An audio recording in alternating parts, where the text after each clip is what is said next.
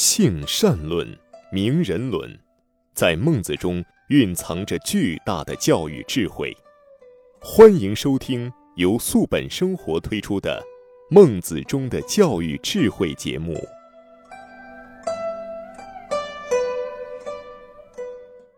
听众朋友，大家好，欢迎您来到中华文化大讲堂之孟子中的教育智慧节目。今天这期节目呢，让我们继续有请主讲嘉宾王子超老师带领我们学习孟子。王老师你好，欢迎您。雅琴老师好，听众朋友好。今天呢，我们继续来学习，呃，上一期的内容，接下来的部分。上一集我们讲到孟子见梁襄王他们之间的一段对话，是吧？哎，是这样。那我把上面一段话呢，简单的再读一下，这样有个连贯性啊。孟子见梁襄王，出遇人曰：“望之不似人君，救之而不见所谓焉。”猝然问曰：“天下呜呼定？”吾对曰：“定于一。”孰能医之？对曰：“不是杀人者能医之。”孰能与之？对曰：“天下莫不与也。王之弗苗乎？七八月之间旱，则苗槁矣。天悠然作云，沛然下雨，则苗勃然兴之矣。其如是，孰能御之？今夫天下之人目，未有不是杀人者也。”如有不是杀人者，则天下之民皆引领而望之矣。诚如是也。民归之，有水之就下，沛然谁能御之？好，接下来呢，就是孟子和齐宣王的对话。我们来学习今天的内容部分。齐宣王问曰：“齐桓晋文之事，可得闻乎？”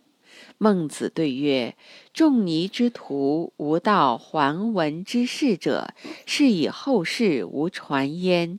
臣谓之闻也。无以则忘乎？”曰：“德何如，则可以忘矣？”曰：“保民而忘，莫之能御也。”曰：“若寡人者，可以保民乎哉？”曰：“可。”曰：何由之无可也？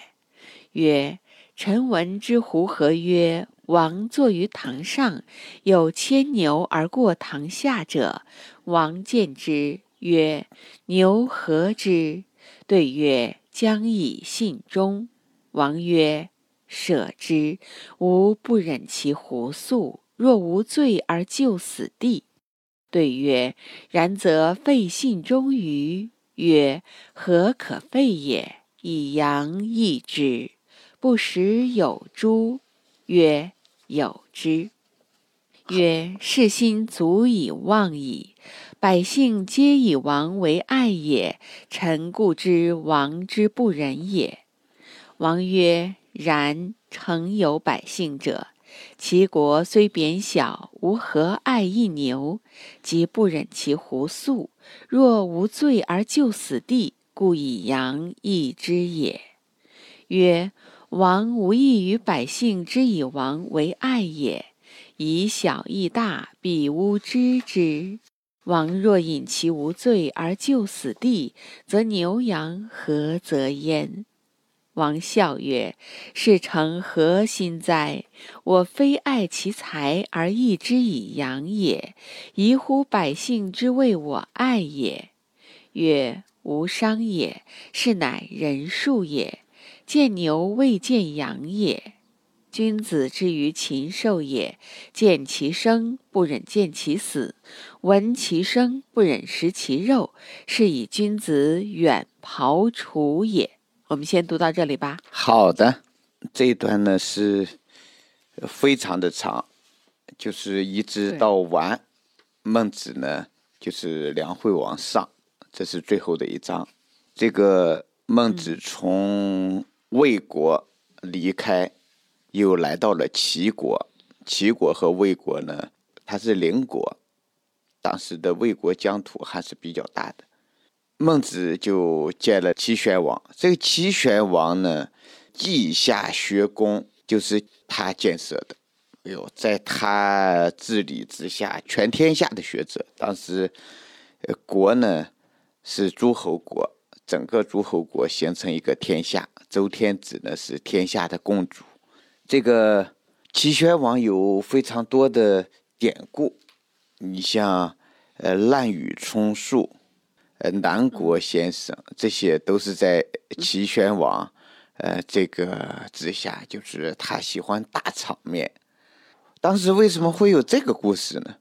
就是在齐国好吃饭，只要你说你是个学者，你就可以投奔稷下学宫，在稷下学宫当中就给你有房子，你可以带徒弟，呃，挣着高薪，每天只管辩论就可以了。所以在稷下学宫当中有各种各样子的学派，儒道墨法。包括农家、阴阳家、纵横家，所有的呃门派都可以到稷下学宫去，只要去了以后，呃就有饭吃。当然，孟子在当时是非常著名的学者，他不是混饭吃的这种人。为什么说孟子不是混饭吃的人呢？因为孟子有很大的操守，就是他只想谈。他想谈的事情，他只谈他认可的事情。他和商鞅不一样，像商鞅属于法家，法家呢基本上没什么操守。你像商鞅，他就属于这种诡诈之人。呃，一方面呢，他要呃立感为性，就是本来变法就要变一个诚信，但是呢，他在打仗的时候呢。呃，和敌手进行欺骗谈判的时候，把对方的主要谈判对手给扣起来，然后趁人家不注意去攻击对方，而且攻击的是他自己的母国魏国，就是商鞅是魏惠王时代的人，哎，就是我们所说的梁国。嗯，商鞅见秦孝公的时候，他准备着三套说辞，哎，先讲王道。哎，他学过这个，因为在魏国呢，儒家思想是非常的流传广泛的。这秦孝公听不下去，然后呢，第二天再继续求见秦孝公，讲霸道，秦孝公也没兴趣，最后才讲法家的治国之道。哎呦，秦孝公就听得非常的入神，可见商鞅自己呢。他是没有坚定的信仰，君王愿意要什么，我就给你什么。也就是说，他自己这里有好几套方案，总有一套适合这某一个君王。是，你像孟子，嗯，他有坚定的信仰，我是传播我这个学派的学说，比如说王道，我就是为着天下老百姓的福祉，我来说服君王。所以齐宣王呢，呃，齐国有非常深厚的什么思想呢？霸道思想。齐宣王问曰：“齐桓晋文之事，可得闻乎？”说他想做齐桓公，可能 对，想他想做齐桓公。齐桓公呢是齐国几百年前历史上曾经齐国称霸诸侯，春秋五霸的第一霸就是齐桓公，第二霸是宋襄公。后来呢，就是晋文公，这齐桓公和晋文公他们的称霸诸侯的这个情况，您能不能给我讲一讲？你看人家是点题了，我就想听霸道。而这儿的齐桓公和齐宣王呢，看起来都是一个齐，实际上是两个国家。齐桓公呢，属于春秋时期的齐国，他。是武王伐纣以后，我们民间有个叫姜子牙，大家都知道这个姜子牙。姜子牙对姜尚，嗯，呃，实际上在史书当中呢，我们叫吕望，或者也叫太公望。姜太公的封地就是齐国，所以呃，齐国呢一直善于言之力，呃，就是他们注重商业，所以呢。家变得非常的富强。齐桓公呢，在管仲的治理之下，开始称霸诸侯。齐桓公呢姓姜，呃，和姜太公是一系的。后来这个姜齐呢，呃，君主控制不了这个国家了。这个国家有几大权臣，其中最厉害的这一家呢是田氏。后来呢，田氏代齐，就是田氏的就把姜齐，呃，这个国君呢就给废掉了。他们成为齐国的真正主人，国号没有变。但是呢，到了齐宣王这个时候呢，这个齐国已经是人家田氏的国家，所以齐宣王他想向孟子讨教，想知道如何就能称霸诸侯。按道理。人家国君想听这个，那你就给我讲这个就行。孟子能不能讲了齐桓晋文之事？当然能讲，因为孔子就讲的很好。但是呢，孟子他学孔子，他一定也学了这些东西，他是能够评判这件事情的。但是孟子不想和齐宣王说，呃，霸道，害怕把他给误导了，所以孟子对曰。仲尼之徒无道还文之事者，是以后世无传言，臣谓之文也。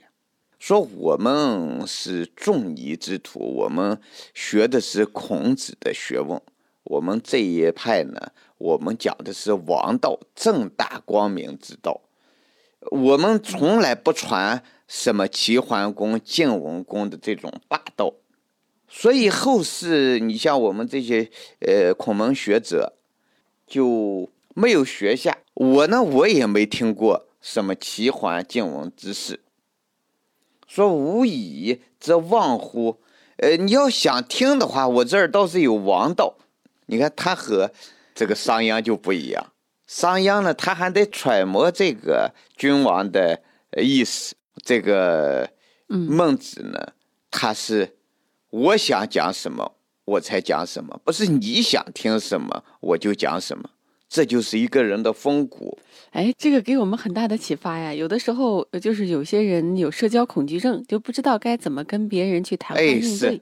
其实如果我们自己立得定的话啊，你就是呃知道自己该说什么，不该说什么啊。有的时候呢，不该跟别人探讨的问题，就可以礼貌的规避掉，就不谈了。你像孟子见梁惠王。梁惠王想问的是何以立五国，孟子直接就给转了，说王何必曰利？对，你别和我谈什么利，我不是来你这儿谈利的，我这儿和你谈仁义。哎，他直接就是把整个以经济建设为中心的这种政治思想呢，马上转化为以道德建设为中心、以精神文明建设为中心的这样一种思想。齐宣王这儿问孟子，人家问的是霸道，哎，如何称霸诸侯？但是孟子直接一转，就转到王道，如何构建人类命运共同体？如何让天下老百姓都过上好日子？所以孟子欣赏的不是霸政，而是王政。霸政是以利取人，王政呢是以德服人，就是霸道，他得要有力量。呃，谁不服我就打谁，但是王道呢，他不需要力量，他用道德去影响别人。所以孟子结果说：“我的这个学问，想让我讲这个霸道，我讲不了，我也没学。”呃，说如果你一定对统一天下的事业感兴趣，不得已，我只能给你讲讲称望天下的道理。齐宣王对这个孟子的自信大从疑心，说道德修养到什么程度才能够称王天下呢？呃，所以 他想听一听，但是也有点齐宣王就说：“德何如，则可以王矣，则可以忘矣，对吧？”和梁襄王问的是：“对，如统一者。”呃，梁襄王问说：“怎么能统一天下？”孟子说是。不爱杀人的能统一天下。梁襄王说：“人家都是杀人才能把天下杀出来，你这不杀人，人家天下怎么就能给了你？谁会给你呢？”这儿齐宣王问的也是说：“有多大的道德，呃，才能够称王天下呢？孟子对这样子的疑问，他听多了，他马上打保票说：如果能够通过道德教化安定天下之民，称王天下的道路就坦荡无阻了，就是保民而亡，莫之能御也，谁也挡不住。对，对梁襄王的回答是一样的，就和下了雨以后禾苗茁壮成长，谁也挡不住。呃，齐宣王呢，他是一个好战之主，曾经他灭过燕国。他也和魏国进行过好多场战争，而且都赢了。你像魏魏救赵，孙膑就是他手下的非常著名的将领。他是一个好战之主，但也喜欢文学、游说之士。对于当时的像周衍、圣道这样的大批名士，据说曾给予很高的生活待遇。目的并不是要求他们负什么具体责任，就是你天天给我呃专门。议论政治得失就可以了。这一方面说明战国时代呢，对这个人才的需求非常的急迫。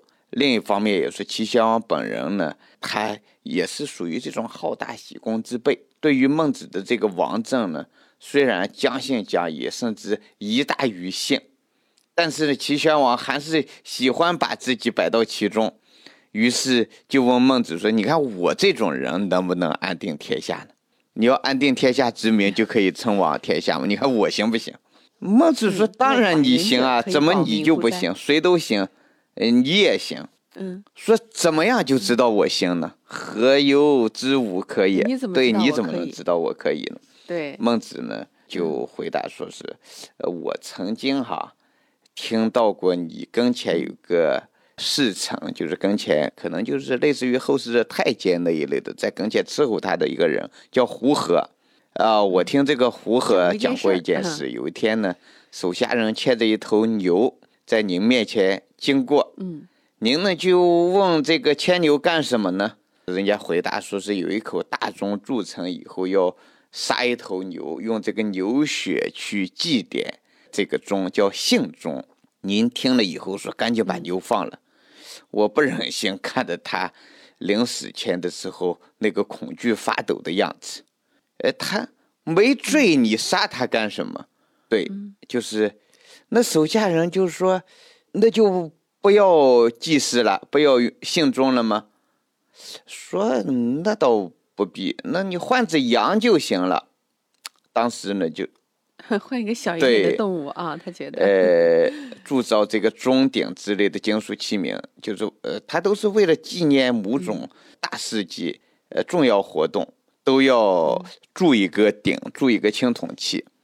像今天我们看到的很多青铜器上边都有铭文，就是为什么要铸这么大个钟，要铸这么大个鼎，它就是为某一件大事儿庆祝也好。呃，或者是说，你比如说我们今天说的奠基，哎，就会铸这么一个鼎，嗯，然后呢要杀个牛，把牛血呢涂在这个呃青铜器上，呃，所以孟子就问齐宣王说：“这个事儿有没有这个事儿？”说有，是有这么回事儿。孟子就说：“就靠这个心，你就能够称王天下了。”就是这个齐宣王这个心很软，他看到这个牛无罪而就死地，他就舍不得。但是这个事儿还得完成。嗯。然后他说杀只羊算了。所以孟子说：“四心足以亡矣。”这个心就可以，呃，保民而亡，就可以称王天下。嗯。呃，老百姓他们不知道，他们以为你小气。这儿的爱呢是小气、吝啬的意思，啊，大家都以为你小气。王为爱也，以为你很小气。对，呃，我不和老百姓那样认为，我认为呢，你就是不忍心。然后齐宣王就笑了，说是然曾有百姓者，哎呦，还有这样子的老百姓。齐国虽贬小，吾何爱一牛？就说齐国虽然小。但是呢，我何必吝啬一个牛呢？我这牛多了，呃，我就是说不忍心他那个瑟瑟发抖的样子，他没有罪就杀了他，所以呃，我才拿个羊去交换。孟子说：“您呢不要不要惊奇对惊奇于姓百姓这样看这个，呃认为你是小嗯气。你拿个小羊，你嗯换一个大的牛，他们哪能知道呢？如果你真正是吝啬呃，就是害可怜这个牛无罪而就死地，那牛和羊有什么区别呢？羊也是无罪而就死地，嗯，对吧？对呀、这句话问到对关键了。问的齐宣王 他就没话说了，王笑曰，他只好自我解嘲。嗯哎呦，说你说让我怎么嗯解释好呢？是成何心哉？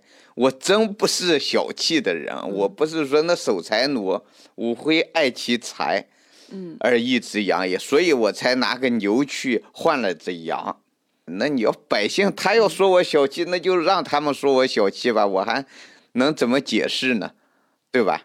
嗯，所以所以呢，孟子说没关系，这个他们说不说你小气，这个没关系，这是人术，这是求人的方法。人是什么呢？